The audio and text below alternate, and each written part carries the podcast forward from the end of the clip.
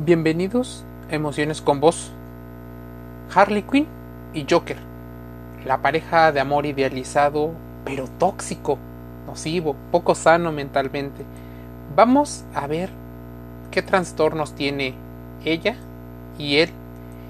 Y tal vez deslumbremos cómo los medios de comunicación nos han vendido una idea equivocada del amor. ¿Cómo es la relación de Harley Quinn y Joker? Para muchos se explica una relación tóxica entre los personajes y de los personajes, cada uno en su individualidad. Desde hace varios días, meses y años se ve una gran cantidad de anuncios publicitarios entre los que está la imagen de Harley Quinn y la versión del Guasón, la que tú me quieras decir. Sin embargo, terminó enamorando al público. Ya saben, Harley dejó su carrera y su vida y cambió su apariencia y se volvió una criminal, todo por el cariño que sentía a su otrora paciente. Ahora bien, todo esto suena muy romántico, pero hay una relación tóxica detrás. Harley Quinn está profundamente enamorada de El Guasón, a pesar de que él la trata de una manera inadecuada. ¿Cómo se llega a esta situación? Los psicólogos explican que los cambios tan intensos de personalidad no surgen de la noche a la mañana. Quinn se siente identificada por la falta de cariño que el guasón ha carecido durante la infancia. Ella tenía pulsiones violentas desde antes. Su amor por el guasón solo hizo aflorar esa verdadera personalidad que muchos especialistas dicen en buscar dar explicación del comportamiento de Harley. Existe una identificación de personajes con muchas personas.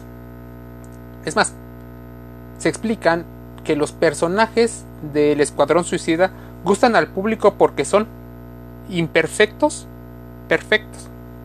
Los adolescentes se van a sentir identificados porque durante esta etapa de la vida exteriorizan el sufrimiento que han padecido de niños, lo cual en ciertos casos los lleva a ser rebeldes bajo el esquema, muchos de los adolescentes se portan mal porque quieren llamar la atención de sus padres, maestros, amigos, porque probablemente hay una inestabilidad, hay vacíos. Bueno, es compleja la adolescencia. Existe un modelo de amor tóxico, pues los jóvenes suelen identificar esta situación como real. Y algunos saben que es ideal, pero aún así imitan los comportamientos que se tienen. No se tiene objetivos en común, solo se acompañan en su dependencia emocional. Ahora bien, ¿cuál es el perfil psicológico de Joker? Ese villano retorcido que para muchos es el galán. Quítale la apariencia verde, tal vez los ojos que hacen crudo su imagen. Si tú lo pones con una apariencia normal, simplemente podría ser cualquier otro individuo. Una de las particularidades del cómic, desde luego, es que el villano de Batman tiene que ver con asesinatos. Si la lógica detrás de la supuesta justicia, estamos viendo una película, un cómic, donde hablan de cosas bastante serias. De igual manera, en el polo en el otro polo, en el polo opuesto de la moral, los lectores asumimos que Joker es un loco sin cura, un psicótico peligroso del mundo. Pero, ¿qué hemos analizado realmente de la película? Si bien existen tantos Jokers como guionistas involucrados, utilizaremos la versión más popular del tema. El trastorno de la personalidad antisocial podría ser una de las explicaciones de los comportamientos de Joker, también conocido como la sociopatía. Entiendo que para ilustrarlo, las personas que crearon la película externalizan el mundo interno, el mundo mental de Joker, para que sea más visible. Probablemente así es dentro de ellos. Pero en la vida real es al revés. Su mundo interno está desordenado, pero el mundo externo, lo que tú ves en apariencia, es una persona normal. Es más, El trastorno de la personalidad antisocial se caracteriza por la incapacidad de adaptarse a las normas sociales, a las leyes y a los derechos individuales, pero tristemente la gente está interpretando a Joker como un libertario, un rebelde. Sus pensamientos están dirigidos por la forma en la que pueden conseguir los objetivos, ya sea de inmediatos o a largo plazo. Además, posee tal vez lo que algunas consideran una características del trastorno obsesivo compulsivo y rasgos de personalidad dependiente, los cuales son evidenciados por su manía con Batman. Está obsesionado con Batman, actitudes subordinadas. Si bien su objeto a vencer es Batman, jamás le quitaría la vida ni dejaría que otros lo hicieran. Es su némesis y por lo tanto se complementan. Si él no existiera, aparentemente, no tendría mucho sentido lo que hace. No obstante, es la psicopatía el rasgo característico y más trascendente de este personaje, mientras que el sociópata es ese individuo verdaderamente absorbido en sí mismo, sin conciencia ni sentimientos, algunos de los demás y para quienes reglan las normas sociales, esto no tendría ningún significado. Los psicópatas son simplemente individuos moralmente depravados, depravadores, violentos, decididos y planificados, imposibles de tratar y carentes de muchas de las emociones, como la empatía. Me preguntarás, ¿dónde puedes ver a los jokers? Normalmente los jokers desean poder. ¿Dónde los encontrarías? Posiblemente es el jefe de tu empresa. Posiblemente es el político, el empresario, el doctor, el maestro. Existen personalidades sociopáticas, psicopáticas, que tienen a elegir posiciones de poder por el simple hecho de poder, no para ayudar.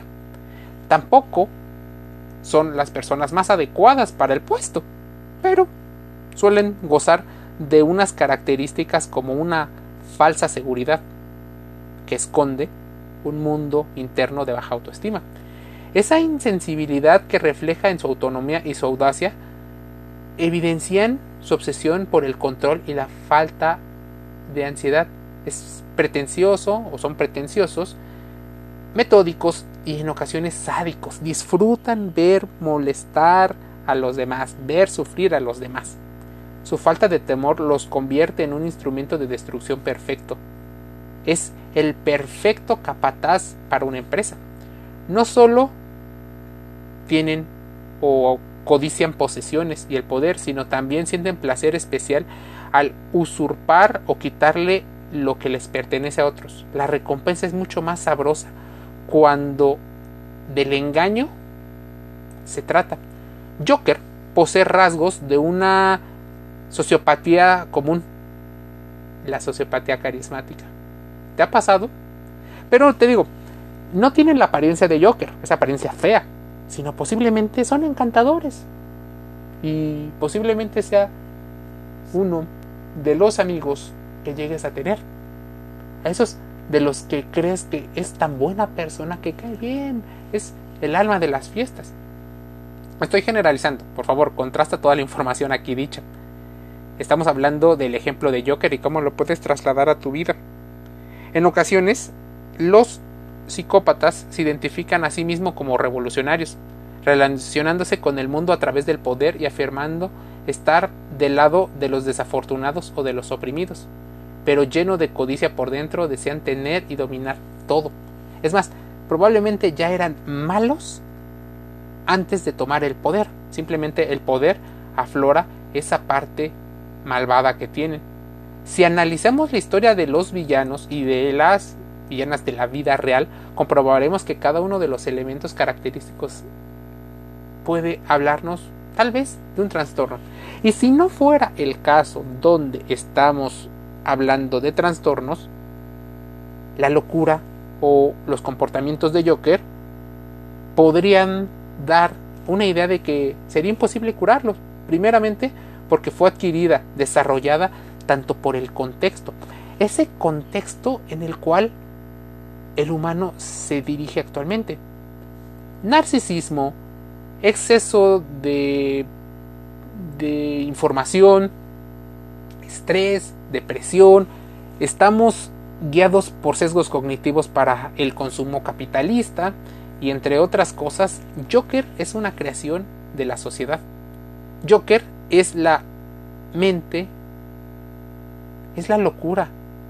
Los desórdenes, por ejemplo, de Batman, entretejidos con su heroísmo y diluidos entre sus acciones, dieron nacimiento a su ser opuesto y complementario.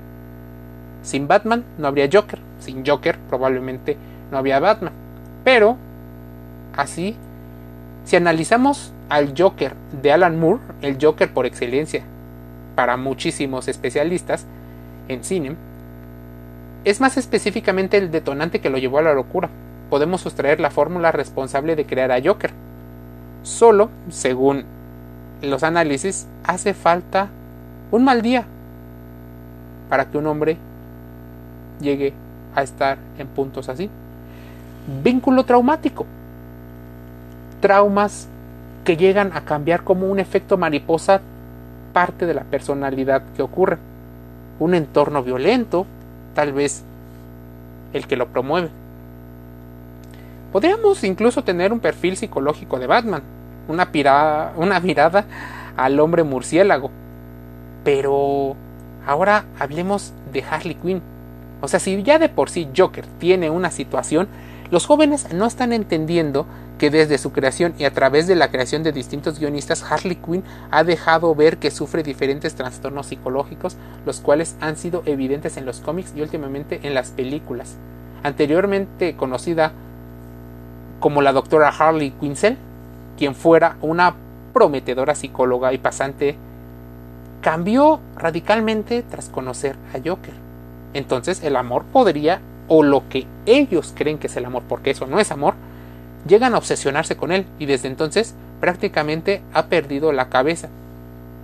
Hay unas tendencias homicidas, hay un síndrome de Estocolmo, hay trastornos psicóticos compartidos, trastorno de la personalidad histriónica, y me voy a detener en la personalidad histriónica, porque según lo escrito, por ejemplo, con el sitio Psychology Today, se señala que el personaje de Harley está más cerca de un diagnóstico de trastorno histriónico. ¿Por qué? Estas personas tienen emociones intensas e inestables, además autoimágenes distorsionadas. Su autoestima puede rondar y depende de la aprobación de los demás. Tienen un deseo abrumador de ser notados y a menudo se comportan de manera dramática e inapropiada para llamar la atención. Al principio puede ser muy llamativo, incluso a partir del concepto de love bombing. Así, el love bombing no solo lo aplican las mujeres, lo aplican los hombres. Los síntomas que presentan las personas con trastorno de personalidad histriónica podrían ser que utilizan la seducción, la coquetería y no necesariamente sexual. Quieren ser el centro de atención. Pueden vestir con alguna ropa que resalte esa intención que tienen son excesivamente emocionales, se aburran rápidamente de la rutina y son impulsivos y toman decisiones precipitadas. Muy pronto verás muchas más aventuras de ese payaso psicótico y de la mujer con trastorno histriónico, psicótica y con sufrimiento del síndrome de Estocolmo estamos romantizando ese tipo de modelos como parte del amor. Probablemente muchas personas me digan que Harley pertenece a ese grupo de mujeres empoderadas, a ese grupo de mujeres hipergámicas. Existen enfermedades estudiadas y también algunos rasgos de personalidad. A ver, para muchos Harley Quinn es la purificación de la iconicidad femenina rebelde. Todos quieren ser la mujer rebelde, la diferencial, la que rompe los roles que se le ha encargado durante siglos a la mujer. ¿Por qué entonces Harley Quinn enamora al Joker?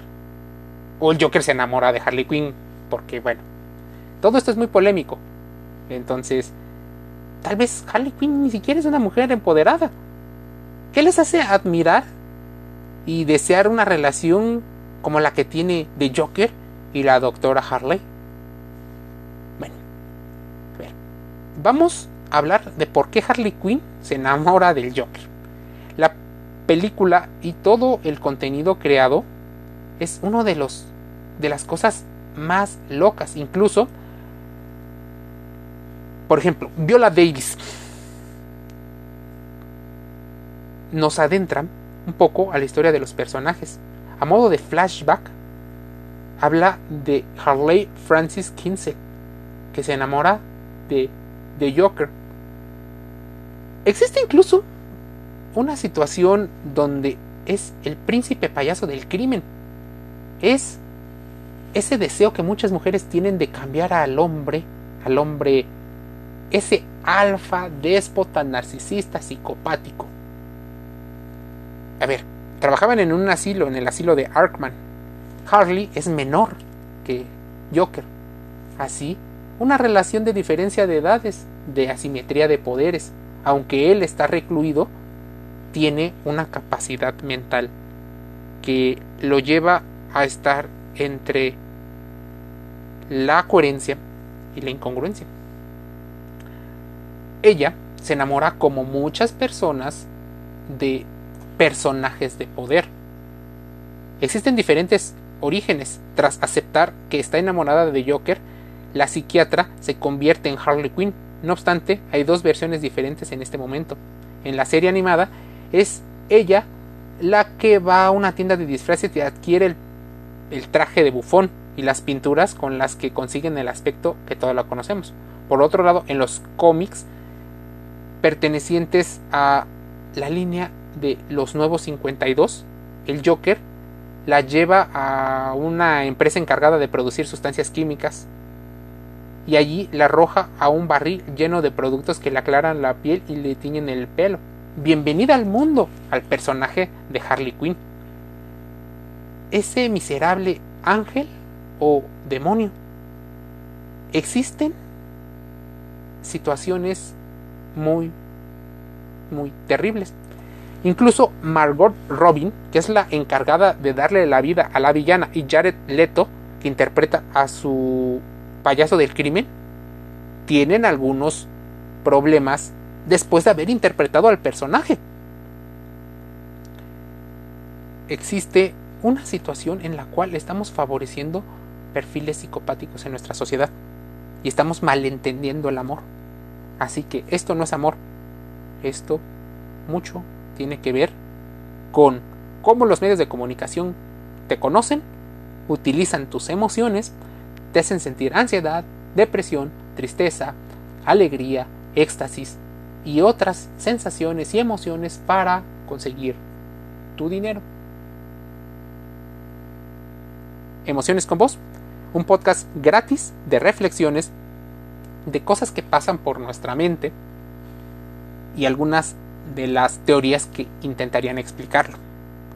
Este podcast es gratis, está en Spotify, en Anchor FM, en Google Podcast, en Apple Podcast. Suscríbete y recibe todas las notificaciones. Te envío un saludo.